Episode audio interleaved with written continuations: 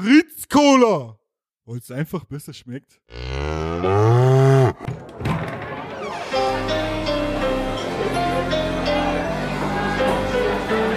Zum Dorfkrug, der Podcast von Zugezogen Maskulin. Hi, in dieser Folge von Zum Dorfkrug sprechen wir mit Lisa Ludwig. Sie ist Journalistin, Chefredakteurin und Kolumnistin bei diversen Portalen und Zeitungen und Zeitschriften. Wir sprechen mit ihr über Bayreuth. Natürlich kommen wir an Wagner nicht vorbei. Welcher war es nochmal? Franz Josef oder Richard? Wir sprechen über Mobbing-Erfahrungen, wir sprechen über Rap und wir sprechen über die verbindende Kraft des Internets und der ersten Foren in dieser neuen Folge von Zum Dorfkrug, dem Interview-Podcast mit zugezogen Maskulin. Unser heutiger Gast ist Lisa Ludwig.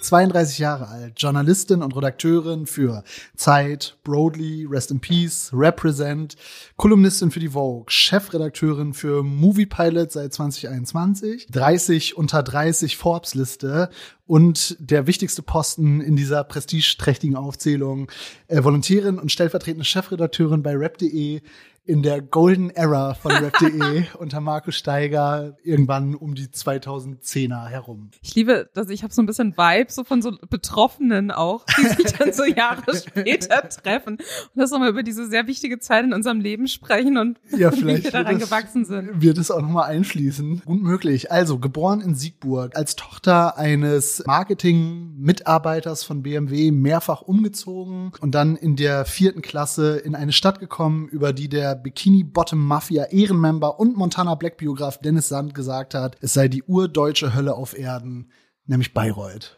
Bayreuth hat 74.000 Einwohner im mainischen Hügelland gelegen, durch das bis ins Hochmittelalter neben fränkischer Bevölkerung auch slawische Stämme streifen. Das erklärt, warum in der Gegend so viel Au und Itz Dörfchen sind. Im Mittelalter eine vibrierende Stadt voller Färber, Tuchmacher, Tuchwalker, Wollenschauer, Fleischhauer, Bäcker, Brotschauer, Müller, Lederer, Schuster, Kandelgießer, bis die Stadt durch Pest und Krieg, Hussitensturm und Brand immer wieder entvölkert wird, bevor sie dann eine florierende Residenzstadt wird. Und der Drift in die urdeutsche Hölle beginnt 1872 als Komponist, Dirigent, Begründer der modernen Musik und der obsessive Antisemit Richard Wagner nach Bayreuth zieht und dort auf dem grünen Hügel das Festspielhaus errichten lässt. Richard Wagner verträgt den rauen Winter in Bayreuth nicht und sieht seiner persönlichen Götterdämmerung in Venedig entgegen. Aber mit dem Festspielhaus und der Villa Warnfried wird Bayreuth eine Kulturwallfahrtsstätte, in die äh, Adolf Hitler und die anderen Grandinnen und Freunde des NS-Staats pilgern.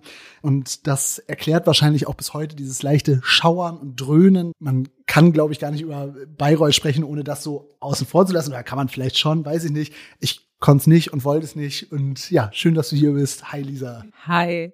Ich freue mich auch sehr, dass ich hier bin. Denn uns verbindet ja eine, wirklich eine sehr lange Geschichte. Wir kennen uns seit zwölf Jahren, glaube ich, oder?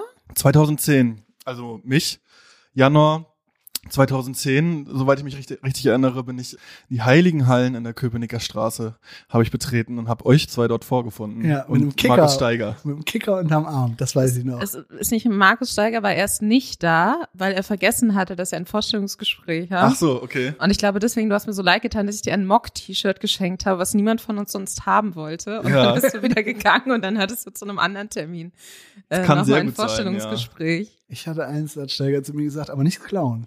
Das ist weil ich Ja. so alleine in so einem Showroom war.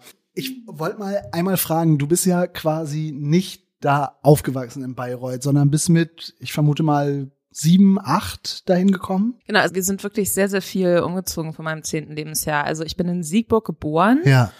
Das ist in der Nähe von Bonn und mehr kann ich darüber auch nicht sagen, weil da haben wir, glaube ich, nur so sechs Monate gewohnt. Dann sind wir nach Offenbach gezogen, wo wir, keine Ahnung, zwei Jahre vielleicht waren. Dann sind wir nach Berlin gezogen, haben da so ganz unten im Süden so unter, hier, wo kommt MC Boogie her? Langwitz. Unter Langwitz, Ja. so Lichterfelde Süd, die Ecke gewohnt. Da an dieser Thermometersiedlung oder wo? Ja, da in der Nähe. Mhm. Da war ich kürzlich auch noch mal irgendwie an einem freien Tag, weil ich mir dachte, da fahre ich jetzt noch mal runter und bin dann wie so ein kompletter Creep so in, in der Reihenhaussiedlung so an den Gärten so vorbeigelaufen, habe da so durchgeguckt und irgendwann stand dann so ein Mädchen in diesem Garten und hat so zurückgestarrt und dann bin ich In dem Haus, wo ihr früher gelebt habt, oder was? Oder? Äh, ja, da bin ich dran vorbeigelaufen. Da waren Mhm. halt, das war so eine Reihenhausreihe und da gab's halt so ganz schmale Gärten hinten raus noch und hinter den Gärten war so ein Trampelpfad und da konnte man durchgehen und da bin ich halt quasi so durchgegangen Mhm. und habe Fotos gemacht und ich glaube, die waren kurz davor, die Polizei zu rufen, aber es hat sich Aber schon so Memory Lane mäßig oder was? ja, oder? ja, voll, weil das ist irgendwie, weiß ich nicht. Ich hatte, bevor ich meinen neuen Job angefangen habe beim Moviepilot, noch so ein bisschen Resturlaub und das Wetter war schön und da dachte ich mir, keine Ahnung, Hm. ich fahre mal wieder irgendwo hin, weil ich kann meine Wohnung gerade nicht mehr ertragen und dann bin ich da halt runtergefahren und habe so ein paar Fotos noch gemacht für meine Eltern, für meine Schwestern. Und wie war so dein erster Eindruck von Bayreuth? Also du musst da ja das erste Mal schon irgendwie etwas bewusster wahrgenommen haben.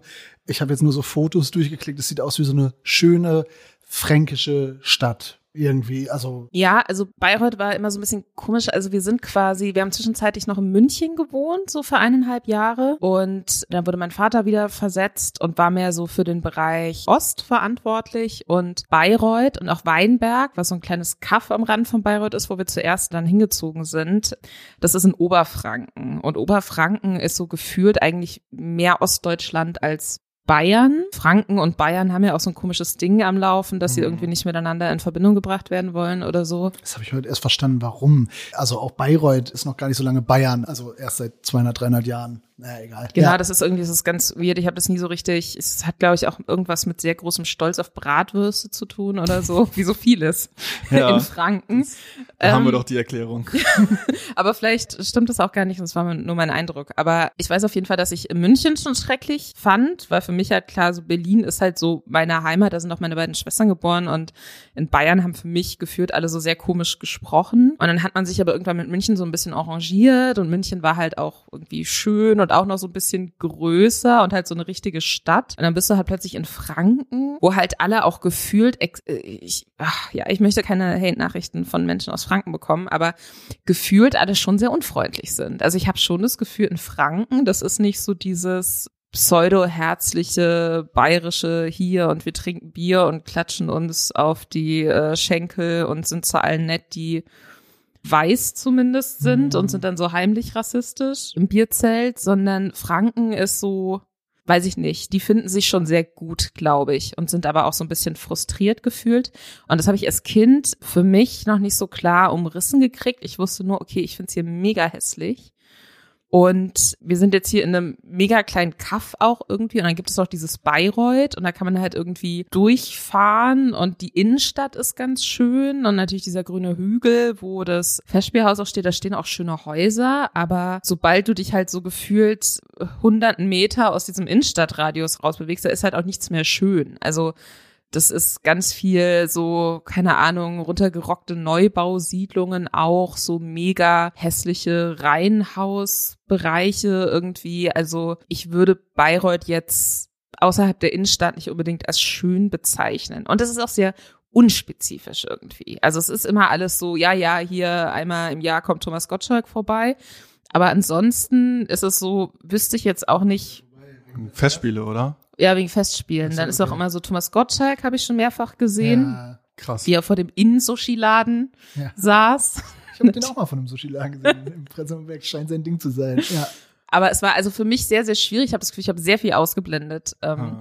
von dieser Zeit, was für euch jetzt doof ist, weil wir über diese Zeit sprechen wollen. Aber ich habe mir diese wir werden das Information wieder ra- aufgehoben. ausgraben. Ja, das glaube ich auch. Und Ich fand's voll interessant in der Vorbereitung, also ja, so Berichte von Besuchern über Bayreuth, wo ich das Gefühl hatte, Alter, ihr seid richtig getriggert davon. Wie Bayreuth beschrieben wird, du hast es ja auch schon, also von Dennis Sand, der, glaube ich, das studiert hat, drei Jahre, aber auch andere, die, genau, urdeutsche Hölle, geistiges Erdloch, ein Ort suggestiven Schwindels, ein leerer Wahn, alles Tote lebt hier, aber alles Lebende ist tot. Und auch äh, Stefanie Sargnagel, die ja da auch bei den Festspielen war und, und so weiter. Also kannst du das nachvollziehen, dass Leute, die dort nicht leben, sondern die nur zu Besuch kommen, dass die keine Ahnung, also die scheinen ja richtig fassungslos das habe ich auch äh, gedacht, zu das ist einer sein. der wenigen Wikipedia-Artikel über Städte, wo es diese Sektion Wahrnehmung gibt. Genau.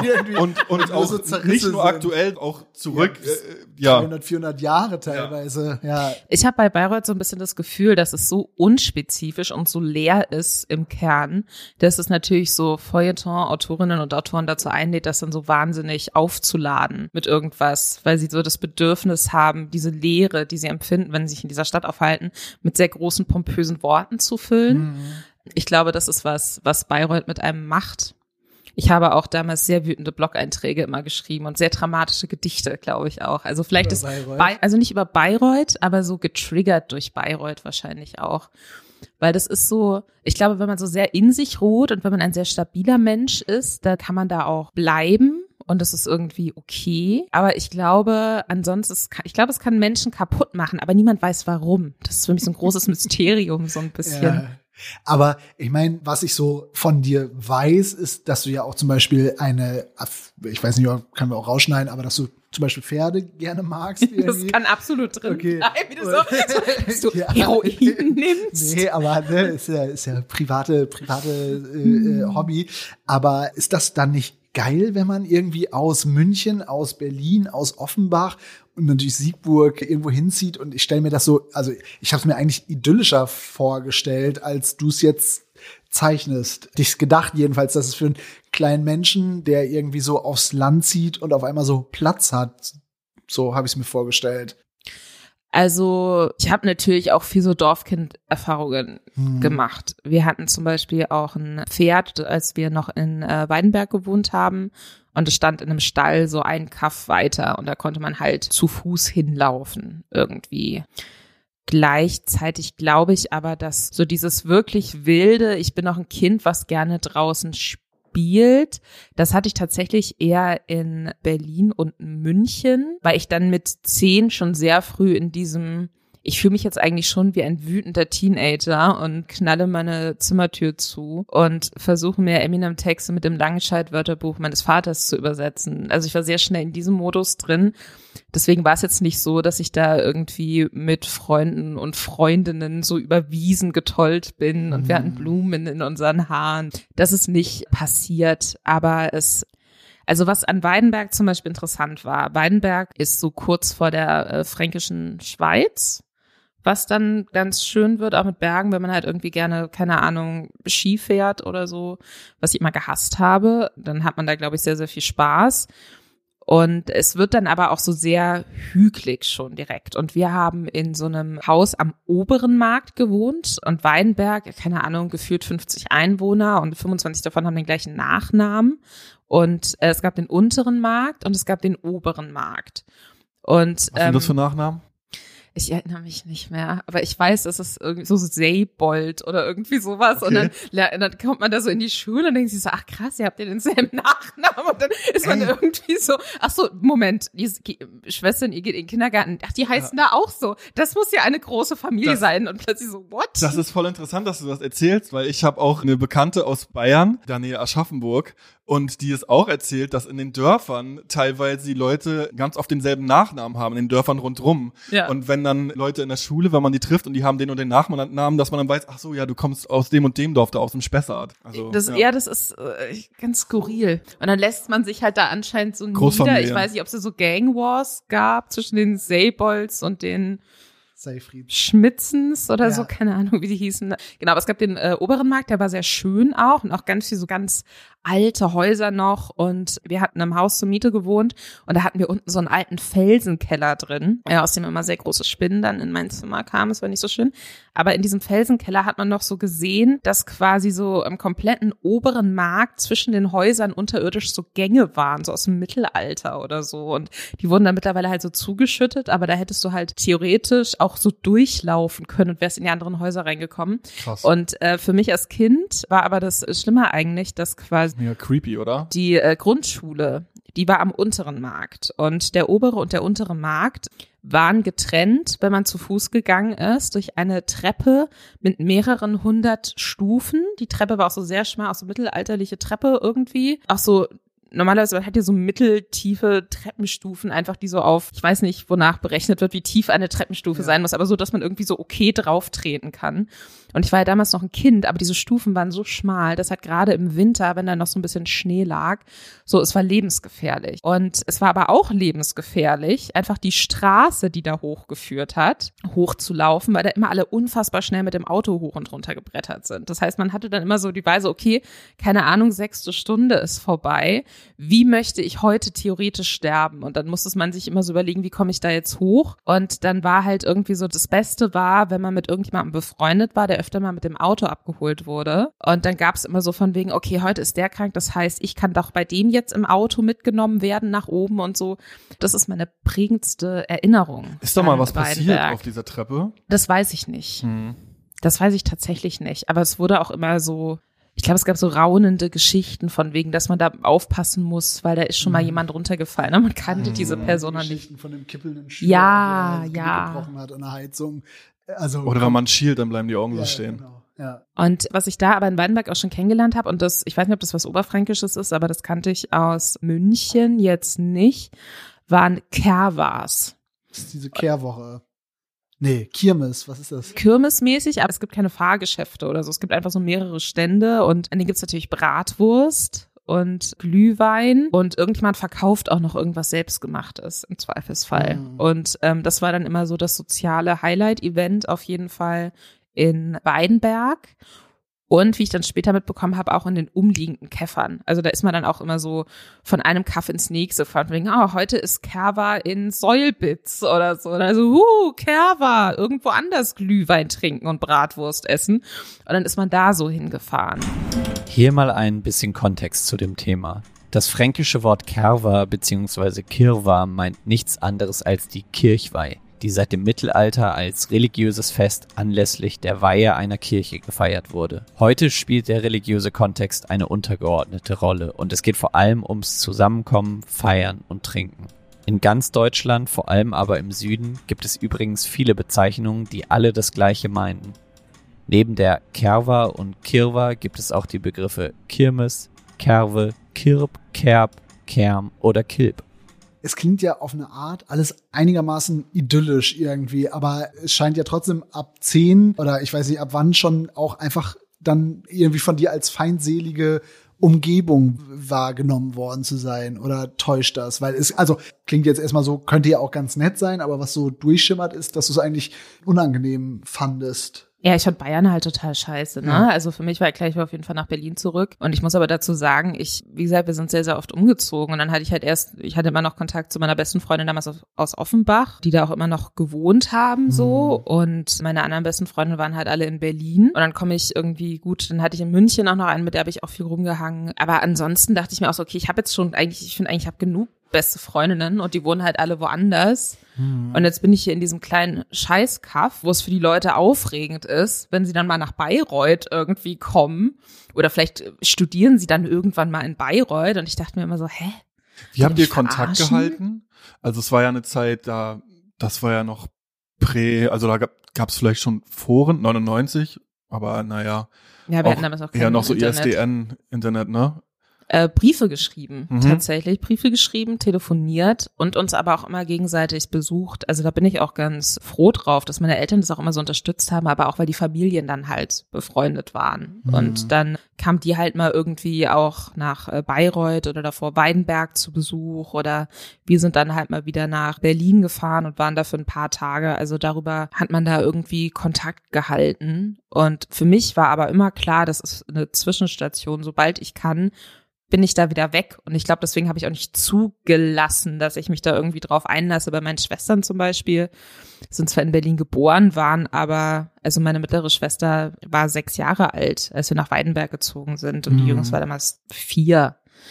Und das ist halt so, die haben so das viel mehr mitbekommen und da dann aus ihre ersten besten Freunde und Freundinnen gehabt und so die ersten äh, Erinnerungen gesammelt, an die sie sich auch tatsächlich noch erinnern können irgendwie. Hm. Und für die war das was anderes. Also meine mittlere Schwester wohnt auch noch in Bayreuth, die andere wohnt mittlerweile in München.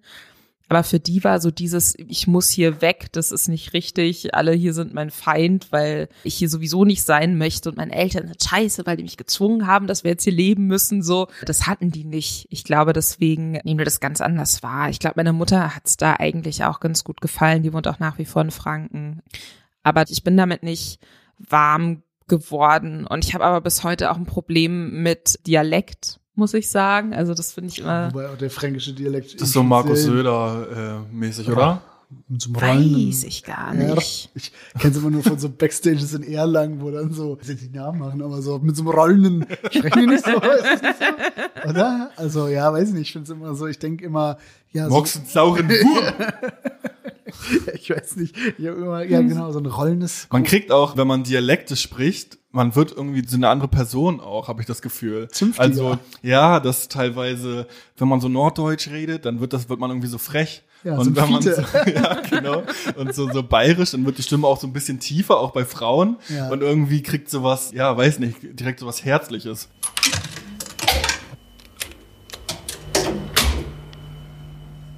Wir haben ja jetzt gerade, also es wurde ja jetzt schon gedroppt, die Richard Wagner, habe ich es jetzt richtig, ja, oder? Richard Wagner heißt er? Franz Josef Wagner. Die Franz Josef Wagner Festspiele. Das, das wäre geil. Und- da würde ich, da würde ich auch zurückkehren nach Ja. Bayreuth dafür. Und mit lustigen Gästen wie Thomas Gottschalk kannst du unseren Zuhörern erklären, was es mit den Richard Wagner Festspielen auf sich hat. Ha.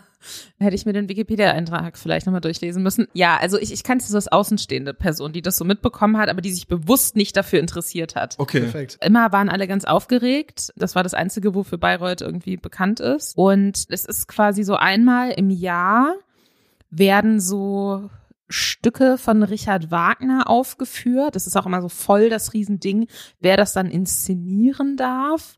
Äh, Schlingensief hat es auch mal gemacht und es war, glaube ich, jahrelang noch ein Aufreger, weil es dann, ne, da, da werden dann auch die Meinungsartikel in den lokalen Medien rausgeballert, so als würde, es wäre das jetzt so das Elementarste, worüber man sprechen muss.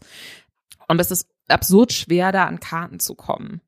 Dafür, dass es eigentlich ein Gebäude ist, wo jeder auf so extrem unbequem kleinen Holzstühlchen sitzt, die auch gefühlt, so habe ich es mir mal vorgestellt, dass sie auch so ein bisschen wackeln und dass man die ganze Zeit die Oberschenkel so anspannen muss. So klang es für mich immer.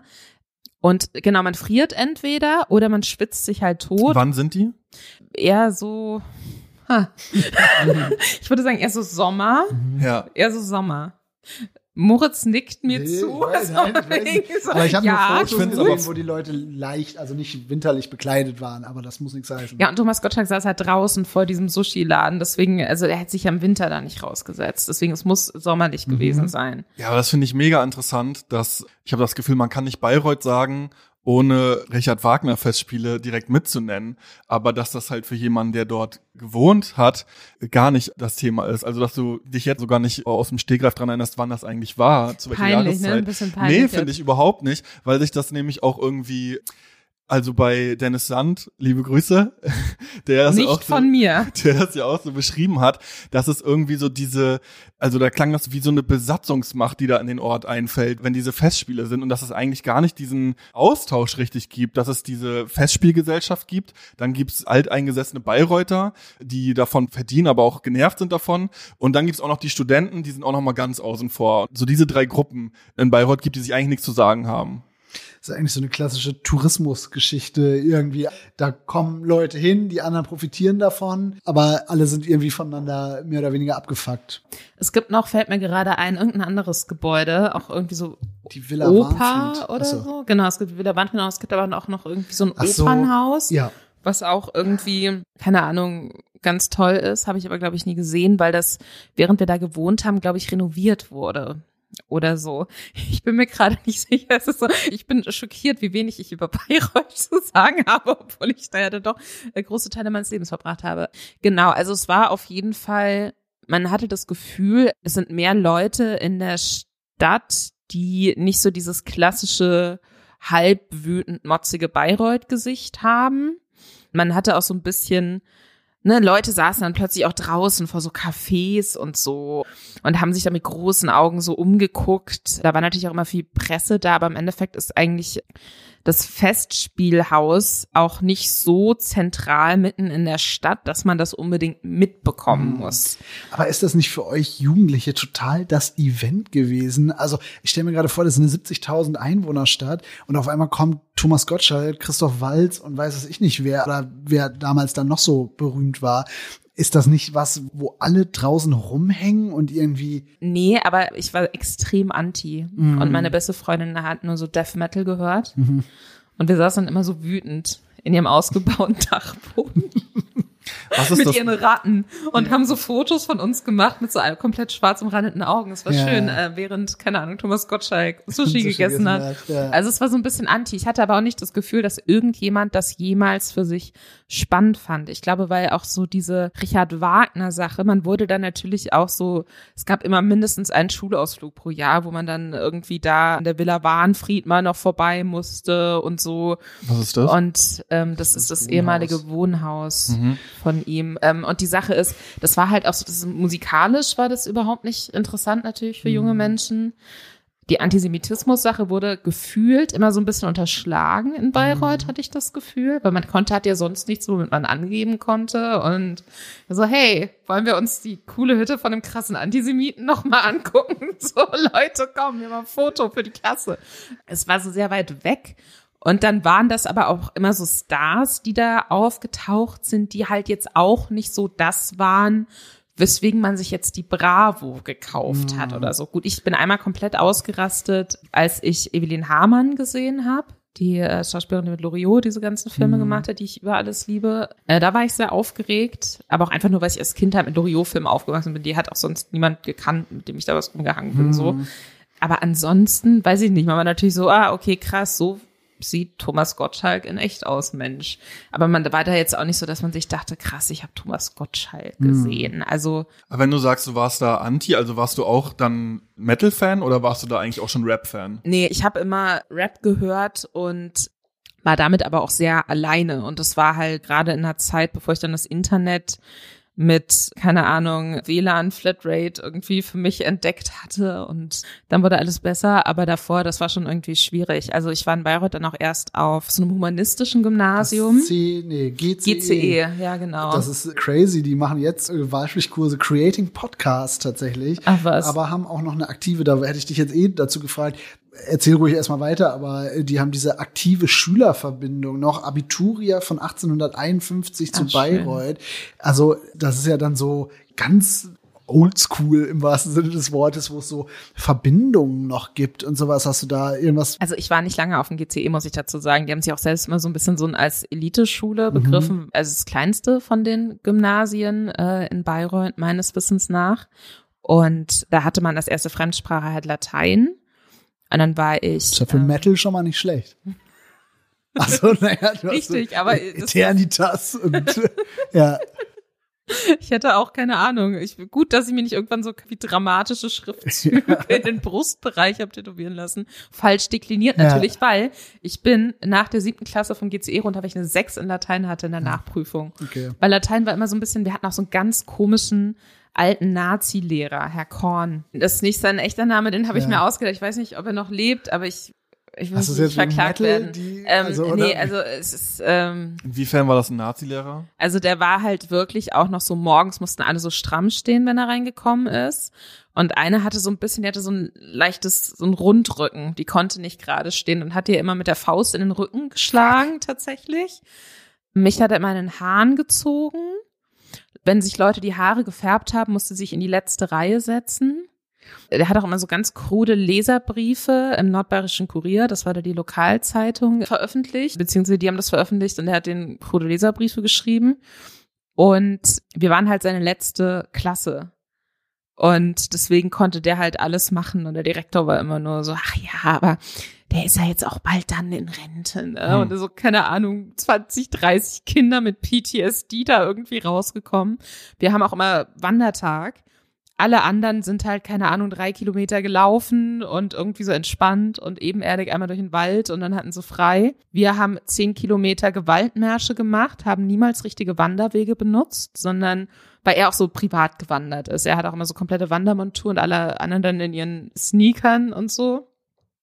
Und ist dann immer diese Waldschluchten so rauf und runter mit uns. Und einmal, da war bei so einem Durchgang so vom Wald raus auf so ein ja, Feld, war so versteckt so eine extrem glitschige Matschpfütze und äh, man musste halt immer so einzeln oder in Zweiergruppen durch diesen Durchgang da raus auf dieses Feld, weil das so komplett zugewuchert war alles. Und er ist als erstes durch, hat auf der anderen Seite gewartet und hat sich grinsend angeguckt, wie nach und nach jedes Kind auf, in diese Matschpfütze reingefallen ist. Und die, die dann irgendwie dann schon auf dem Feld standen, durften nichts sagen, damit die anderen da auch noch reinfallen. Mhm. Und das war halt so die Art von Lehrer irgendwie. Und naja, nach der siebten Klasse bin ich halt runter von diesem Gymnasium. Meine damals noch beste Freundin, so Lehrer, Kind, war aber weiter auf diesem Gymnasium und dann war ich weiter auch bei diesen Geburtstagen eingeladen von diesen humanistischen Gymnasiumskindern, wo dann auch so lustige kleine Spiele, die hat ihr Vater sich immer ausgedacht und dann musste man so, keine Ahnung, Aufgaben ziehen, dann so dekliniere dieses lateinische Verb korrekt und dann war immer so, ach so Lisa, nee, das kannst du ja nicht, du bist ja jetzt auf der Realschule. Mhm. Ganz weird und eklig. Und die haben halt auch alle so, keine Ahnung, Sportfreunde Stiller und so gehört und Haben die nicht sogar von da oder so? ich weiß es nicht, aber ich könnte es mir vorstellen, weil die haben auch so Bayreuth-Gesichter so ein bisschen. aber ich glaube, die kam aus München. Ah, ich habe das Gefühl, diese Geschichte, das ist was, was euch verbindet. Also der Hass auf Gymnasiasten. und ihre, und ihre, ihren Habitus. Ja, bei mir ist es ja nur die enttäuschte, also dass ich glaube ich selber gerne einfach aufs Gym gegangen wäre. Aber ja. Ja, aber das finde ich auch wirklich, also beide, denke ich mir, ihr seid so wache Geister, kreativ, intelligent und so Ja. weiter. Das ist mir eigentlich rätselhaft. Da stimmt irgendwas mit dem Schulsystem nicht. Weil wenn ich mir überlege, wer bei mir teilweise Abitur gemacht hat, das ist schon irgendwie ein Unterschied. Also das ist irgendwie unfair. Die Sache war aber auf jeden Fall, dass ich dann nicht nur so der Assi von der Realschule war, sondern weil ich auch noch der Assi, der Rap gehört hat. Weil das war damals, ja, das ist ja so diese Musik, so für Leute, die nicht so klug sind, ne? Und dann reden wir jetzt aber schon von so, keine Ahnung, 2003 Agro-Berlin Bushido-Zeit, oder? Ja, auch. Also ich habe davor, ich bin so ein bisschen über Sammy Deluxe im Deutschrap eingestiegen. Das war auch mit 14 mein erstes Konzert. Der, da hatte dieses, ich weiß nicht mal welches Jahr das war, aber der hatte doch mal dieses Collabo-Album mit Afrop. ASD. Genau. Ja. Und die waren in Bayreuth in der Oberfrankenhalle, was so die Location. Es war nie wieder in einer Location, wo der Sound so beschissen ist, weil die Oberfrankenhalle so eine Multifunktionshalle ist, wo dann auch keine Ahnung, das Basketballteam spielt und was auch immer Bayreuth sonst noch für Sportteams hat. Aber da passiert halt so alles drin und dann wurden immer für Konzerte die so ausfahrbare Tribünen wieder so zurückgeschoben. Und das hat dann aber immer so leicht gescheppert bei Bass. Und das, ja, das war sehr interessant. Aber es war mein erstes Konzert mit 14. Das war sehr aufregend. Aber es war so, ich hatte das Gefühl, dass ich irgendwie nicht in den Kreisen unterwegs war in Bayreuth, wo es ja auch Leute gab, die Rapmusik gemacht haben, die aber niemand kennt. Und ich glaube, es gab so eine Gruppe, die war auch überregional, so ein bisschen, die ist irgendwie mein, meine Allee oder so. Lisa erinnert sich hier ganz richtig, denn tatsächlich hat es die Gruppe Meine Allee gegeben und die haben es auch zu überregionaler Bekanntheit geschafft. Der Rapper Steffen Ries, auch bekannt als Superfat, hat die Gruppe gemeinsam mit Sängerin Mira und DJ Friesen gegründet und Anfang Mitte der 2000er Jahre dann Konzerte in und um Bayreuth gespielt. In einem Interview aus 2016 sagt Ries, wir sind viel rumgekommen. Auf YouTube findet man übrigens noch ein Live-Video von Meine Allee aus dem Jahr 2006. Dort sind sie in der Hasenzüchterhalle in Bayreuth aufgetreten. Superfat ist heute übrigens immer noch als Rapper aktiv.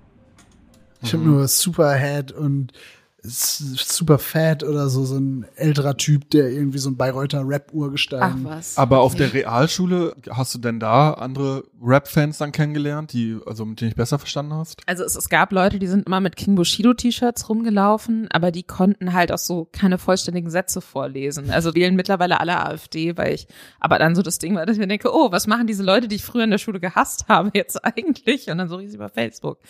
Ähm, Hat Bushido ja schon 2013. also AfD gewählt. Nächsten Dienstag wähle ich AfD. Oder? War das nicht so? Ja, aber, ja. ähm, aber also ja, dann, legendärer Tweet. Ja. Auch hier grätsch ich direkt nochmal rein. Am 15. September 2013 twitterte Bushido ohne jegliche Einordnung. Nächste Woche werde ich AfD wählen. In der Folge entbrannte eine hitzige Diskussion, die der Rapper zunächst weiter befeuerte, dann aber 2017 in einem Gespräch mit Beatrix von Storch und Nico Backspin revidierte. Ich wollte damit nur auf meine Art und Weise klar machen, dass man die AfD damals vor vier Jahren einfach nicht belächeln sollte, sagte Bushido im Straßenwahlvideo. Kurze Zeit später, im Rahmen der Bundestagswahl, ruderte er noch weiter zurück und erklärte, wenn ihr wählen geht, wählt bitte nicht die AfD. So eine Pennerpartei verdient auf jeden Fall keine Stimme. Ich war dann tatsächlich eher, ich, ich hatte so eine ganz wild durchgemischte Freundinnengruppe dann an der Realschule. So meine beste Freundin dann hat halt so Death Metal gehört, aber auch ein bisschen Eminem und später dann auf jeden Fall auch KIZ, interessanterweise. Eine andere, die hat so ausschließlich so den ätzendsten Großraum Disco, Asche. Pop, EDM, alles, was auf Schaumpartys läuft, Musik gehört. Und die dritte, die hatte irgendwie, ich glaube, die hat ausschließlich Christina Aguilera gehört. Also ich war auch mehrfach bei dir zu Hause und, und ich glaube, es lief ausschließlich Christina Aguilera, aber auch immer nur ein Album. Genau, das heißt, ich war da auch so ein bisschen so für mich alleine und bin dann auch regelmäßig einfach so bei Müller, was so eine so eine Mhm, Kette ist. gibt's genau. Berlin. Gibt's die in Berlin auch? Ja, Echt? Müllerstraße tatsächlich sogar. Ach, Ja. Ich dachte, das- ob ich mir ausgedacht hätte. dass Ne? sie dann direkt die Straße umbenennen. Ja. für den Laden. crazy. Ja. Ernsthaft Ja, jetzt? ja. Okay, ich dachte, es gibt's so in Süddeutschland. Es hat auch was sehr. Süddeutsches. Ich war da mal drinne und da dachte ich so, Gott, das ist wirklich so wie so eine Kleinstadt, so eine westdeutsche kleine Innenstadt. Das ist jetzt das neue Ding in Berlin, dass so Firmen Straßennamen kaufen können, wie bei Stadien. So Mediamarktstraße, Ja, okay, Saturnstraße. damit haben sie angefangen, Müllerstraße. Ja. Schon ein günstiger Einstieg gewesen. Ja, Da bin ich auf jeden Fall regelmäßig, so, keine Ahnung, einmal die Woche rein und bin dann so, keine Ahnung, unter dem Reiter, so Rap, habe ich alle CDs nach so Neuerscheinungen durchgeguckt und habe dann so ein bisschen nach dem Cover entschieden, ob ich mir die kaufe oder nicht. Und das, dafür sind große Teile meines Geldes draufgegangen. Weil ich aber auch wirklich da keinen Anschluss irgendwie hatte. Also wir hatten, wie gesagt, äh, extrem rudimentäres Internet nur. Und dann hatte man immer so, keine Ahnung, durfte man so eine Stunde am Tag im Antenne Bayern Chat sein, wo wenn ich mir das jetzt so retrospektiv nochmal so überlege, ich glaube ich ausschließlich mit Pädophilen gechattet habe, die zum Teil auch so Usernamen hatten wie Übeltäter Zwinkersbein. Und es ist halt auch wirklich so und What the fuck? Habe ich kürzlich auch mal mit einer äh, Freundin drüber unterhalten, weil wir uns wirklich dachten, das kann doch nicht sein. Ja, Also ich dachte, aber- was für ein netter 36-jähriger Mann, der, der mir sagt, dass ich als Zwölfjährige schon sehr klug und reif wirke. So, Ach, das war auch noch ohne will. Bilder und sowas, ne? Sondern Ja, nur, ja. Oh ich find's Gott. auch noch Chat for free. Aber ich Ja. hatte auch immer, oder ich hatte immer das Gefühl, dass auch Internet für dich auch immer so ein bisschen so ein Wollte ich auch hin. Ja, also dass das, also das hast du jetzt ja gerade schon mal gesagt, irgendwie wütende Gedichte gegen Bayreuth. Ähm, Ist, nein, inspiriert von Bayreuth. Sie war nicht gegen Bayreuth. Ich habe keine Gedichte über Bayreuth geschrieben. Ich Okay. bin nicht Dennis Sand. Okay, aber in Bayreuth zumindest wütende Gedichte geschrieben. Das kann man so sagen, oder? Ja, das ist, das ist korrekt. Also El Hotzo, der ja auch, glaube ich, nicht weit von dir gewohnt hat, ne? Der hat das ja auch so beschrieben, dass das Internet einfach für ihn so voll so eine so eine Rettung war. Ja, was hat dir das denn bedeutet? Also ich weiß ja auch, dass du auch in so Foren unterwegs warst und im King Bushido Forum. Und während wir hier So gerade die Kollegatasse, Ja, oder was sind wir im Selfmade-Forum? Das waren allen Deutschrap-Foren, Moritz. Also, okay, das wusste ich nicht. Ahnung. Wort. Gab's auch noch. Eine Tentakel war in allen Deutschrap-Foren drin. Äh, ja, im Akroboard war ich natürlich auch. Mir hat gestern jemand auf Twitter aus dem Nichts, ich hatte irgendwie so getweetet, ich sehe leider genauso alt aus, wie ich bin. Und dann hat irgendjemand darunter kommentiert, also auch, und der mich offensichtlich gekannt haben muss aus den Zeiten damals noch so, ich finde, du siehst immer noch genauso frisch aus wie damals im Agroboard. Und ich so, Gott, stimmt, da war ich Oh, auch. das war wieder Übeltäter. Das war Mittlerweile so Damals im Antenne-Chat. 60, Krankes aber mich Schwein. nie aus den Augen verloren. äh, genau, nee, das war, das war total wichtig. Also auf jeden Fall, das war für mich auf musikalischer Ebene extrem wichtig, weil man sich zum ersten Mal dann auch irgendwie so mit Leuten über Musik unterhalten konnte. Dann gab's damals auch noch viel so dieses MSN Messenger, sowieso bester Messenger-Dienst aller Zeiten. Will ich widersprechen und möchte gerne an dieser Stelle nochmal perfekt nachmachen. Das gelingt Nicht nur das mir. ICQ-Geräusch. Achtung. Perfekt. Wirklich. Perfekt. Gänsehaut, Moritz, Gänsehaut. Aber ich will, dass das mein Klingelton ist. Ich mach's mal. Das soll mir jemand rausschneiden und das mache ich als Hä? Klingelton. Das war gut. Mega, Mega. wirklich. Gänsehaut, ja. nee, ich fand ICQ war immer so die Grünkernversion so ein bisschen von. Auch Bei wenn ich dazu auch sagen muss, das Ding, Ja. aber Das ist auch regional. Auch in Berlin wurde auch immer MSN Messenger oder noch. 434 096 901. Ist da eine ICQ-Nummer? Ja. crazy. Ähm, ja, aber ich war auch, also Agroboard, King Bushido Forum und so weiter. Das war für mich auch voll die Offenbarung. Ich habe da nie geschrieben, das habe ich irgendwie, das war irgendwie nie so mein Ding, da in den Austausch zu gehen, aber mich da zu informieren und zu schauen, okay, ja, welche neuen Musikvideos kommen raus und so, da gab's ja diese ganzen Portale noch gar nicht. Ja. Und dann haben da Leute die Musikvideos abgefilmt und da hochgeladen und in MP3s und so, dann da so runterladen, auf den Stick ziehen, dann zu meinen Kumpels in die Bude, dann da wieder alles auf dem Rechner und dann da so anschauen. Ja, das war voll das Ding, das war mega damals. Kennt ihr auch noch B-Stadt? Ja. bstadt.com, ja. Wo, sie- wo sie auch so immer diese ganzen Exclusive, das habe ich auch früher auch so hiphop.de Exclusives, weil es war Musik umsonst, die man sich legal im Internet runterladen konnte. Das war für mich richtig, richtig krass. Meistens auch mit der, also daher kommt auch meine Aversion gegen so Umsonst-Sachen irgendwie, weil es oft immer so low, es war immer so, ich fand's nicht so geil. Aber ich war auch nicht so ein Forum-Typ, muss ich dazu noch sagen. Ja. Nee, ich, ich fand das richtig, richtig geil und Hattest du damals auch schon den gleichen äh, Nickname, Antje Alles Lisa? nee, Ich habe danach gesucht, habe ich auch nichts gefunden. Das erste ist 2009, findet man was. ja, was? Ich habe mir eine Recherche Aber da gemacht. warst du schon in Berlin, ne? Ja. ja genau. Das kam aber tatsächlich auch aus irgendeinem Deutschrap-Chat. Dass irgendjemand meinte, ja, ja, hier, Anti alles Lisa wieder oder was. Und ich mir so, ha. Rebrand. nee, und es gab doch auch damals irgendwie so, auch in so Deutschrap-Foren immer so Leute, die dann selbst auch so Beats gemacht haben und dann so, keine Ahnung, Remixer auch hochgeladen haben. Und da habe ich kürzlich noch auf einer alten Festplatte auch noch so total beschissene Remixe von irgendwelchen Bushido-Songs gefunden. Hast du Ähm. mal ein Forentreffen gemacht? Nee. Also ich habe äh, schon mal Leute. Die Chance, auch, dass man wieder auf Übeltäter trifft, auf jeden Fall extrem hoch, befürchte ich. und er trägt aber immer so, eine, so einen anderen Scherzbart. Ja, aber es ist ja doch immer so dieselbe Frisur und dasselbe halb durchgeschwitzte Hemd mit so einem kleinen Fettfleck. Es sind Ja. nicht mehrere, so ein Fettfleck. Ja, oh Gott. Nee, also ich habe also Foren-Treffen im Sinne von, keine Ahnung, man verabredet sich in diesem Forum dazu und dann tauchen da 30 Leute auf, das nicht. Aber bei Konzerten, oder?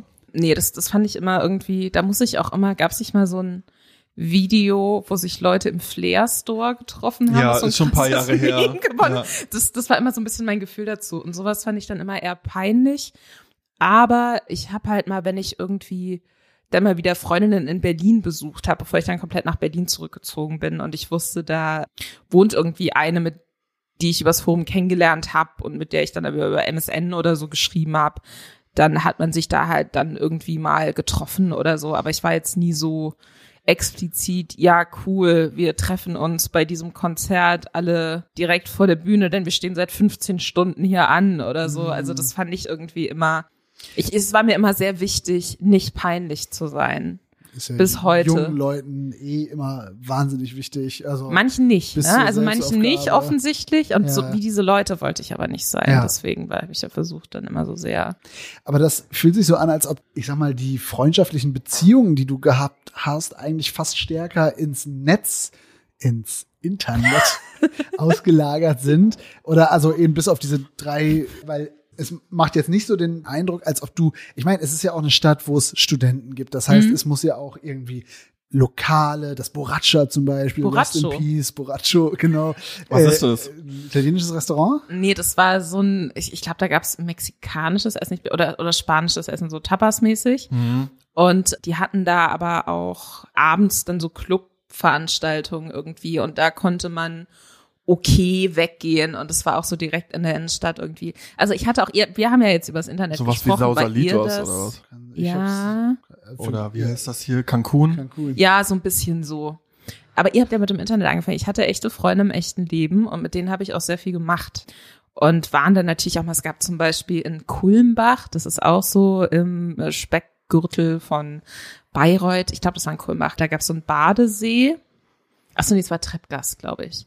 Egal, es, es gab einen Badesee und da gab es dann auch mal einmal im Jahr so ein riesengroßes Event, wo es dann auch so verschiedene Floors gab, die aber keine Floors waren, das hat halt alles rund um den Badesee stattgefunden, aber es gab dann halt so drei DJs, die alle immer so, die DJ-Namen waren immer so der Vorname und dann der Nachname, aber nur der erste Buchstabe vom Nachnamen und dann Punkt. So DJ, also ich glaube, einer der bekanntesten oder meist engagiertesten DJs in Bayreuth ist DJ Udo H. Mhm. King. Ja, sehr guter Name. Props gehen raus Ja. an DJ Udo H. Und das war halt dann immer so, oh hier, Treppgaster, Badesee, Party, Event. Und da war ich auf jeden Fall manchmal, es gab Richtung Himmelkron, war das, glaube ich, auch noch das Halifax. Das war eins von diesen klassischen Großraumdiskothekenteilen, die dann direkt an so einer Autobahnauffahrt sind. Und die hatten damals so eine richtig crazy Neuerung, dass man quasi am Eingang so ein Bändchen gekriegt hat. Und damit hat man dann quasi bezahlt. Und wenn man dann aber den Club verlassen wollte, musste das so gescannt werden. Ja. Und die haben dich erst rausgelassen, wenn du das dann bezahlt hast, was Ja. du halt alles irgendwie komplett unkontrolliert dann mit deinem Bändchen bezahlt hast. Und da gab's auch Schaumpartys. Und eines der größten Zerwürfnisse meiner Jugend. Das äh, Beste ist, wenn man so ein Bändchen findet. Bei uns waren Ja. das so Stempelkarten Und so. und die klauen oder irgendwie finden und dann kostenlos saufen können. Das war dann, dann war es ein Highlight der Abend. Und ich muss auch sagen, für mich war das immer voll der Albtraum, weil ich immer so extrem wenig Geld, also so für, fürs Weggehen, dass ich dann immer nur den Freiverzehr, immer zwei Bags, äh, da den ich dann so den ganzen Abend lang hochgezogen habe irgendwie und dann immer die Hoffnung, einer gibt einem was aus. Irgendwie so ein Besoffener, der so Geburtstag hat und Übeltäter dann, vielleicht. Ja, genau, und der mich dann im Auto mit nach Hause nehmen kann. Ja, Also ich war da auch nie, da hatte ich immer nicht so Bock drauf, weil halt irgendwie in diesem Großraum-Diskos, wo dann auch so alle zwei Minuten die Musikrichtung durchgeswitcht wird, damit für alle was dabei ist. Was dann bedeutet, dass eigentlich so richtig niemand Spaß hat, aber dafür haben alle gleich wenig Spaß. Und die Freundin, die halt immer so diese ganze ausgelutschte Partymucke gehört hat, hatte mich überredet, mit ihr auf eine Schaumparty zu gehen. Und dann waren wir in diesem, und da sollte ich dann auch bei ihr übernachten danach, weil die da um die Ecke gewohnt hat. Das heißt, es konnte man zu Fuß zum Halifax gehen. Und dieser Schaum hat in einem sehr klar abgegrenzten Teil des Dancefloors stattgefunden. Und ich wollte auf gar keinen Fall in diesen Schaum rein und hatte mich dann auf die andere Seite der Abgrenzung gestellt. Und die Freundin hieß auch Lisa. Wenn ich so, Lisa, guck mal, wir können ja hier trotzdem tanzen, aber du tanzt im Schaum und ich tanze fünf Zentimeter weg vom Schaum. Und wir haben uns trotzdem, es ist fast, als würden wir auf derselben Stelle stehen. Wir sind sehr nah beieinander, aber ich bin nicht im Schaum. Wie ist das? Sie ist komplett ausgerastet, hat für den Rest des Abends nicht mehr mit mir gesprochen. Ich glaube, das hat auch wirklich so, wir hatten so eine sehr angespannte äh, Freundschaft.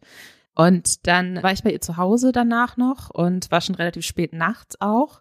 Und dann wollte sie plötzlich nicht mehr, dass ich bei ihr mit im Zimmer schlafe, weil äh, ich nicht mit ihr im Schaum getanzt habe. Und dann musste ich wirklich heulend nachts meinen Vater anrufen. Und er so, oh nein, warum habt ihr euch gestritten? Und das sagt meinem Vater so, weil ich, weil ich im Halifax nicht im Schaum getanzt habe, musst du jetzt leider um drei Uhr nachts deine Tochter aus Himmelkrone abholen. So, weil man, eine meiner Freundinnen spricht jetzt nicht mehr mit mir. Also das ist schon auch passiert, aber das war immer alles auf so einer ganz, weiß ich nicht. Also ich hätte damals zumindest jetzt auch nicht mitbekommen, dass es irgendwie so geile Hip-Hop-Partys oder so gab in Bayreuth. Wahrscheinlich schon, aber dann glaube ich auch eher so Rucksack. Meine Allee treten auf, irgendwie eine Person hat einen Joint und alle sind ganz aufgeregt, weil das ist ja illegal. Irgendjemand hat schon mal Graffiti gesprüht. Wurde bei euch gekifft? Nee, also nicht in meinem Bekanntenkreis. Mhm. Nee, aber ich habe auch mit sehr, ich war auch sehr uncool, muss ich dazu sagen. Wir waren so sehr so anti. auch uns selbst gegenüber, glaube ich. Ähm, ja.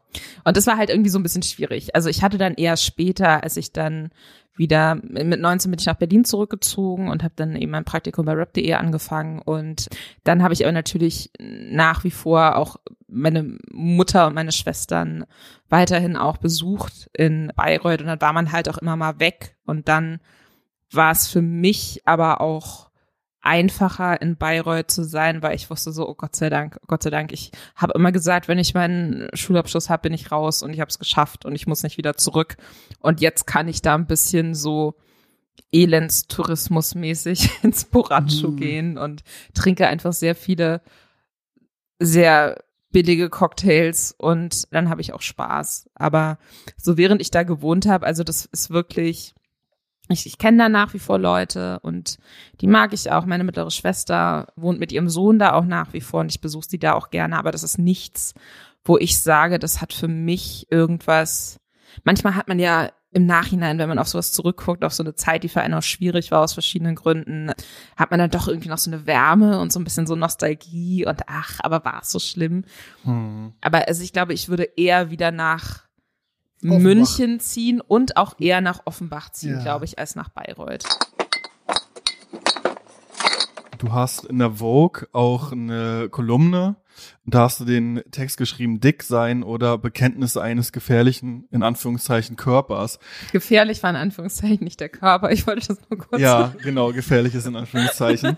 Und Verwirrung Äh, also ja, wo du auch das so thematisiert hast, auch dieses, also dass, dass das auch problematisch war, zumindest wird es in dem Text irgendwie klar und auch, es hat mich sehr beeindruckt, dass du das so offen geschrieben hast Mhm. und ist das auch ein Teil davon, also wenn du sagst, ist es denn jetzt nicht unbedingt ein- eine warme Gefühle, die ich jetzt äh, im Rückblick habe? Ja, absolut, natürlich. Also ich glaube, Schulzeit ist ja für, ich glaube, man muss nicht dick sein, um eine schreckliche Schulzeit zu haben. Aber das hat auf jeden Fall extrem auch beeinflusst, wie ich mich gefühlt habe und wie ich dann auch einfach, es, es war für mich einfach in so einer Anti-Haltung und ihr seid eh alle bescheuert und ich bin hier die Kluge und ich schaff's hier wieder raus und ihr werdet alle sehen und irgendwann komme ich auf die, keine Ahnung, auf das Schultreffen nach fünf Jahren und dann bin ich kurz vorm Wikipedia-Eintrag und ihr nicht und genauso ist es passiert. Aber ähm, das war natürlich damals irgendwie, das hat mich schon auch, glaube ich, ich hätte sicherlich noch mal eine andere Zeit in Bayreuth gehabt, wenn ich so eins von den beliebten Kindern so gewesen wäre, glaube ich schon. Ich glaube aber auch, dass ich finde, es ist schon okay, wie das alles so gelaufen ist. Ich muss sagen, dass als ich dann auf die Fachoberschule gegangen bin, nach der Realschule zum Beispiel, das für mich total krass war, weil das die erste Schule war, an der ich nicht gemobbt wurde, so, oder wo nicht das erste, was Menschen zu mir gesagt haben, ach so, ja stimmt, du bist ja die Dicke jetzt hier in der Klasse, weil alle waren irgendwie schon dann geistig so weit reif und auch irgendwie, ja, vielleicht in vielen auch klüger und überlegter, dass das nicht mehr so die Rolle gespielt hat. Und das war dann für mich schon so total krass, auch mental, dass ich mir dachte, okay, ich, ich kann irgendwie, ich muss nicht mit gesenktem Kopf durch die Flure laufen oder ich krieg nicht so eine halbe Panikattacke, wenn ich an einer Gruppe von Menschen vorbeilaufe, die sich unterhalten, weil ich nicht automatisch davon ausgehen muss, die reden gerade schlecht über mich oder so. Also deswegen, das hat schon, das hat auf jeden Fall damit reingespielt. Das ist aber, glaube ich, auch unabhängig von Bayreuth. Also ich glaube, ich wäre in München auch gemobbt worden, um ganz ehrlich zu sein. Deswegen würde ich das jetzt gar nicht so, es spielt da sicherlich mit rein und die Zeit war definitiv schwierig, aber das ist, ich glaube, das war jetzt nicht zwingend Bayreuth-spezifisch. Was mich immer fertig gemacht hat in der Schule, irgendwie war auch, dass für mich gefühlt die Leute so wenig weit gedacht haben. Für die war ihre Welt so klein, weil total viele halt da irgendwie geboren wurden. Dann war ihr Lebensweg so vorgezeichnet. Dann war halt klar, okay, und dann gehen die auf die Schule und dann gehen die auf die Schule und dann lernen sie da schon vielleicht die Person kennen, mit der sie dann, weiß ich nicht, die dann irgendwann so das langfristige Love Interest wird und vielleicht heiraten die irgendwann, vielleicht aber auch nicht. Und wenn der Vater eine Werkstatt hat, dann macht der Sohn wahrscheinlich auch eine Ausbildung in die Richtung. Also es war so sehr festgeschrieben irgendwie. Und der größte Traum, den da Leute hatten, war, oh Gott, vielleicht studiere ich in Nürnberg. Und das ist halt so Nürnberg, äh, sehr schöne Stadt, ist auch nichts dagegen zu sagen. Aber also das war schon immer sehr auch sehr so im eigenen regionalen Bereich gedacht, wo das Leben so hingeht und was vielleicht passiert so in der Welt. Und dadurch, dass wir so oft umgezogen sind, war für mich halt immer klar, sobald ich kann, bin ich ganz woanders. Mhm. Und deswegen hatte ich aber, glaube ich, auch weniger das Bedürfnis, mich gut zu stellen mit Leuten so in meinem Umfeld, weil ich mir dachte, das sind nicht die Leute, mit denen ich dann zusammen studiere oder mit denen ich dann irgendwann zusammen in eine WG ziehe oder so, weil ich bin hier eh weg. Und ich musste mich aber auch nicht so arrangieren mit meiner Umgebung, weil ich wusste, das ist nur auf Zeit. Aber es ist ja trotzdem schon, es ist ja wie ein, ja, ist jetzt ein bisschen überdramatisch, aber ich weiß nicht, wie alt du warst, acht, zehn, als du nach Bayreuth gekommen Zehn. bist, zehn und dann bis 18, das sind ja dann immer noch acht Jahre Mhm. irgendwie Ausnahmezustand, so, also ich meine, klar, es ist auf Zeit, aber acht Jahre, als, also vor allen Dingen die Zeitspanne von zehn bis 18, das ist ja eine unendlich lange Zeit. Also Mhm. stelle ich mir ja ganz schön tough vor, irgendwie, wenn man so, ich meine, es ist ja auch total krass, dass du es geschafft hast. Also ich kenne auch ganz viele Leute, die immer gesagt haben, also, dass sie was Großes, Krasses machen wollen und so weiter und so fort. Und dann er ergibt sich das Leben so anders irgendwie, aber dass du da so diesen Biss bewiesen hast, dann auch mit 18 zu sagen, okay, ich ziehe jetzt hier weg. Du hast ja bei diesem X-Bay geschrieben, Mhm. diesem junge Leute-Ding Das vom. war die Jugendseite vom Nordbayerischen Kurier. Genau, und Ja. da habe ich gestalkt, oder nicht gestalkt, man, das klingt immer so, ich habe geguckt, was de- deine ehemaligen Kollegen oder Kolleginnen, von denen haben ganz viele woanders noch studiert und Mhm. sind dann auch so, ja, hier Henry-Nannen-Schule und so weiter und so fort, aber sind jetzt alle wieder in Bayreuth und arbeiten dann halt beim Bayern Kurier oder Kurier oder wie das heißt. Nordbayerischer Kurier. Okay. Und ja, ist irgendwie interessant. Es ist tatsächlich interessant, dass Florian Zinnecker, der damals, als ich mein Praktikum beim Nordbayerischen Kurier Vielleicht gemacht habe, der, den ich, der, der hat jetzt mit, heißt der Igor Levit? also den gibt es auf jeden Dieser, Fall. ja, dieser Pianist, mit dem zusammen hat er ein Buch geschrieben, war zwischenzeitlich bei der Süddeutschen Ja. und ist jetzt auch bei der Zeit. Und der hat mich in meinem Praktikum beim Nordbayerischen Kurier betreut und kurz danach ist er halt weggezogen und weggegangen aus Bayreuth. Und den habe ich bei so einem, keine Ahnung, Reporter-Workshop getroffen. Mhm. Und, und das war total süß, weil der irgendwie weiter verfolgt hatte, was ich auch mache. Und damals war der noch bei der Süddeutschen, war da mit seinen süddeutschen Leuten unterwegs so. Und ich war damals auch bei Weiß. Und bei Weiß war es halt immer so, jeder, jeder Journalist weiß, haha, was Weiß ist, aber jeder tut so, als wüsste er es nicht. Und es dann so, ach so, was ist das, was ist das für eine Zeitung und so. Und dann habe ich mich da eh die ganze Zeit gefühlt wie der absolute Vollidiot zwischen diesen ganzen, in Anführungszeichen, richtigen Journalisten, die alle auf den gleichen Journalistenschulen waren. Und dann kam aber Florian Zinnecker und hat mich in den Arm genommen und meinte so total laut zu seinen Kollegen, das ist Lisa, die war meine letzte Praktikantin und jetzt ist sie berühmt. Die habe ich groß gemacht, hat er Und gesagt. das ist so, Die hat und alles mir zu verdanken. Ganz, ganz süß. Ja. Und dann habe ich halt mit diesen, und dadurch war ich dann aufgenommen in diesen Kreis von diesen SZ-Magazin-Leuten irgendwie so für den Abend und habe die dazu gebracht, dass die bei anderen Leuten Kippen für mich geschnort haben, was ein guter Move war von mir, glaube ich.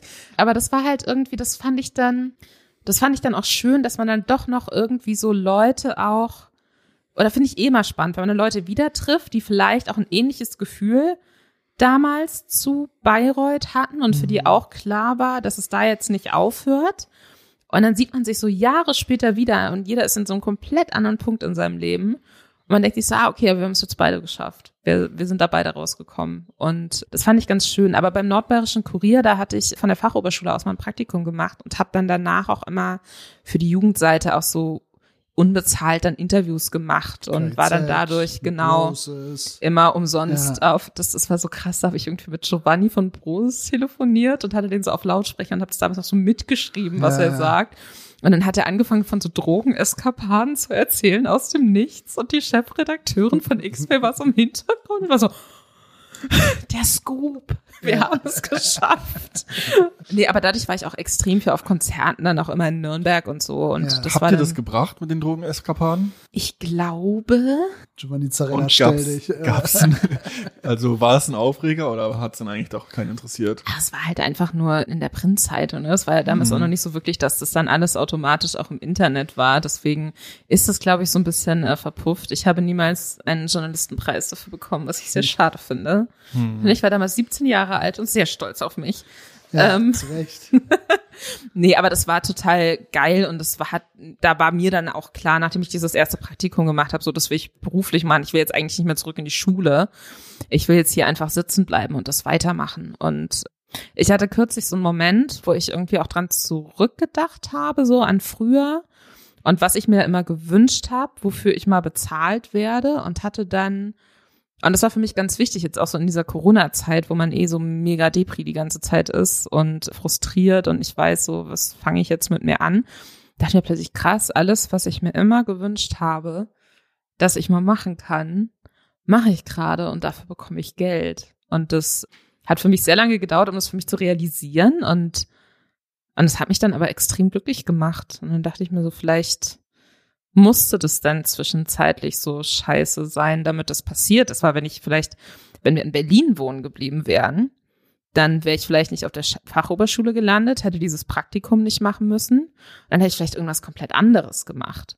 Und an sich ist es schon ganz gut, wie es jetzt so alles ist. Aber nee, Bayreuth, also Oberfranken, ich, ich hab, weiß ich nicht, schwierig. Ich glaube, äh, Oberfranken hat auch ein Crystal Meth Problem tatsächlich. Hm. Mich würde eigentlich noch mega interessieren, also wenn du jetzt anscheinend da auch viel drüber reflektierst, gibt es was, was du dir zum Beispiel damals von Lehrern oder so gewünscht hättest in der Zeit, wo es irgendwie mit dem Mobbing so schlimm war? Also das war ja dann auf dem Gymnasium und dann auf der Realschule auch noch. Ja. Und was hat dir da geholfen? Ich weiß gar nicht, ob Lehrer da was hätten machen können, weil das ja jetzt auch nicht offensichtlich im Unterricht stattfindet oder so. Ich glaube, Lehrer können da relativ wenig machen. Ich hatte aber auch das Gefühl, dass, also ich hatte immer viel Lehrer, und vielleicht war ich auch das Problem stellenweise, so bei Lehrer-Schüler-Beziehungen gehören auch immer irgendwie zwei Personen dazu. Aber ich hatte schon oft das Gefühl, dass ich so Lehrer hatte, der eigentlich gar keinen Bock drauf hatten, Lehrer zu sein. Und die man sowieso nie drauf angesprochen hätte, wenn man irgendwo sich Unterstützung gewünscht hätte.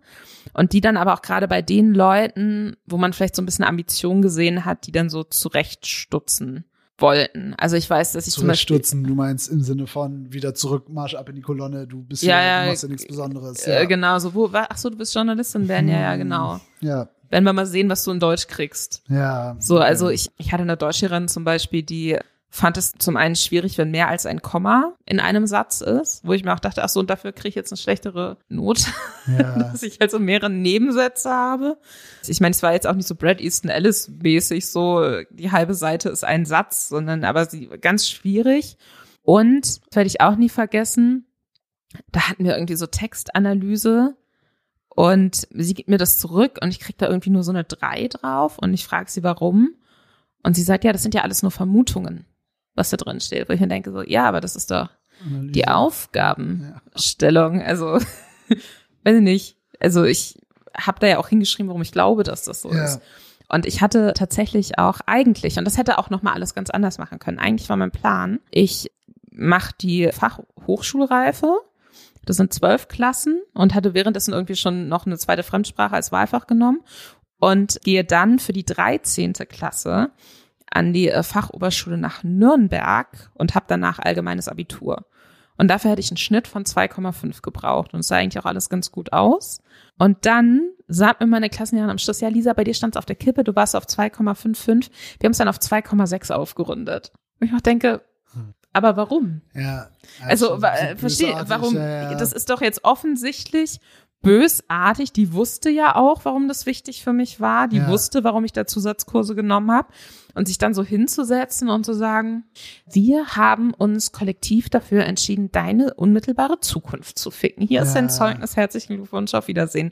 Das sind irgendwie, also mit Schule, da hatte ich auch nie das Gefühl, dass das ein Ort ist, wo man, wo man irgendeine Art von Unterstützung erfährt. Und zwar nicht nur, dass irgendwie man das Gefühl hatte, so die Mitschüler sind zum großen Teil feindselig, sondern auch die Lehrer haben nicht wirklich ein Interesse daran, einem irgendwas Gutes zu tun oder einem so Lust darauf zu machen, was zu lernen. Also ich kann wirklich die Lehrer, die ich wirklich toll fand und wo ich mich bis heute noch dran erinnern kann, was sie mir erzählt haben, kann ich an einer Hand abzählen. Und das fand ich schade. Ich glaube, ich hätte mir damals ich glaube, es wäre vielleicht gut gewesen, wenn ich damals parallel zur Schule irgendeine Art von Therapie gemacht hätte, weil ich habe Diabetes Typ 1 und hatte dann zwischenzeitlich auch so eine Insulinpumpe, weil sich dann mit der Blutzuckerspiegel besser regulieren lässt. Das heißt, so man am Körper befestigt. oder genau, und du hast, du musst dir selbst Katheter legen Ja. immer. Ja. Das sind ja auch mega lange Nadeln. Ja, Und ja. dann wird es so festgeklebt am Oberschenkel oder Bauch oder so an der Hüfte. Und dann geht der Katheter rein eben in diese Pumpe und da kannst du dann einprogrammieren, so und so viel Insulin soll Ja. pro Minute abgegeben werden. Und was mich natürlich dann noch mal mehr zu so einer weirden Person gemacht hat, die dann irgendwie so eine, ach so, ja, das ist mein Katheter. Ja, ja. Hallo, wollt ihr, wollt ihr noch was Negatives zu Ja. mir sagen eigentlich? ja. Ich bin weird. ähm, war doch so die Zeit, wo Leute auch noch so Gameboys hatten, ne? Und Ja. dann kamen immer die Leute im ersten Mal, ist das ein Gameboy? Und dann so, ach so, nee, lass mich dich berichtigen. ja. Das ist eine Insulinpumpe. Lass uns über meine Krankheit sprechen. Und das war für mich auch auf jeden Fall total schwierig. Vor allem, weil diese Nadeln sich dann halt irgendwann auch immer so, die Einstichstellen haben sich dann so krass, das ist ein bisschen eklig, krass entzündet, sonst hat halt mega weh getan. Die ganze, sicher die ganze Zeit eigentlich auch so noch Schmerzen. Dann haben sich meine Eltern scheiden lassen. Es gab so verschiedene Sachen, die sind alle so parallel passiert. Und Das sind ganz schön viele Kriegsschauplätze für einen Menschen. ja, das ist so ein bisschen äh, komisch. Und ich glaube, dass das Wie alt warst du da? ach, das war so, keine Ahnung, 13 bis 16, 17 mhm. so. Und dann bin ich halt irgendwann auch zu meinem Diabetologen gegangen und habe gesagt, ich möchte mir wieder normal Spritzen setzen. Und der war, aber deine Blutzuckerwerte sind so gut. Und ich so, ja, aber ich lebe mit permanenten Schmerzen. Das ist nicht so cool. Und deswegen machen wir das jetzt wieder anders. Nee, aber das sind sehr, sehr viele Sachen passiert, auch unabhängig von, äh, von Bayreuth. Und ich glaube, dass es für mich gut gewesen wäre, wenn ich da irgendwie psychologische Unterstützung, glaube ich, gehabt hätte in der Zeit. Aber ich habe auch viele schöne Erinnerungen. Ich habe viele schöne Erinnerungen auch an die Zeit. Das erste Mal, als ich Absinth getrunken habe, zum Beispiel. Oh, scheint noch dran zu sein das war irgendwie so ein richtig äh, krass starker, den der Vater meiner besten Freundin für sie aus den Niederlanden oder so mitgebracht hatte. Und dann haben wir das so mega zelebriert und dann waren wir am Wochenende bei ihr und dann richtig auch so mit dem Zucker rein und so anzünden und aus so kleinen Gläsern.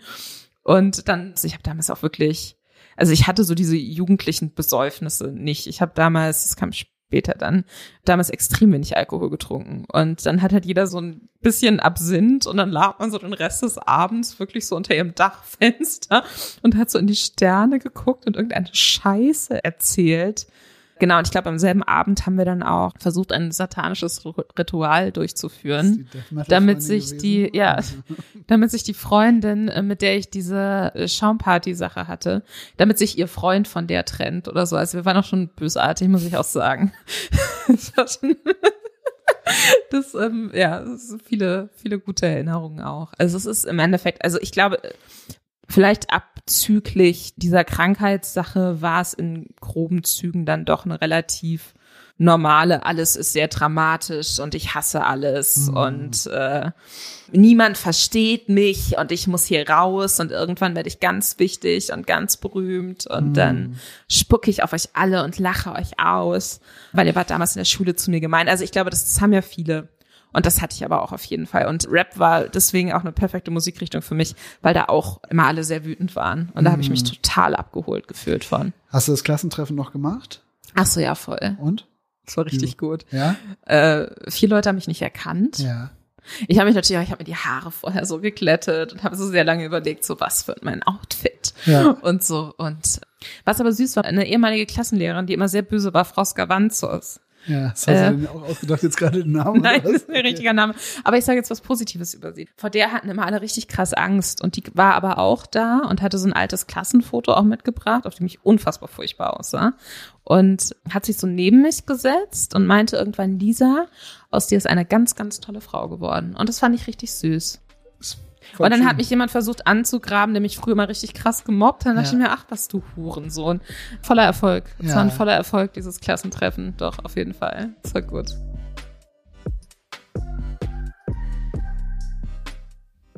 Gute Haut und volles Haar. Ist doch klar. Fritz Cola.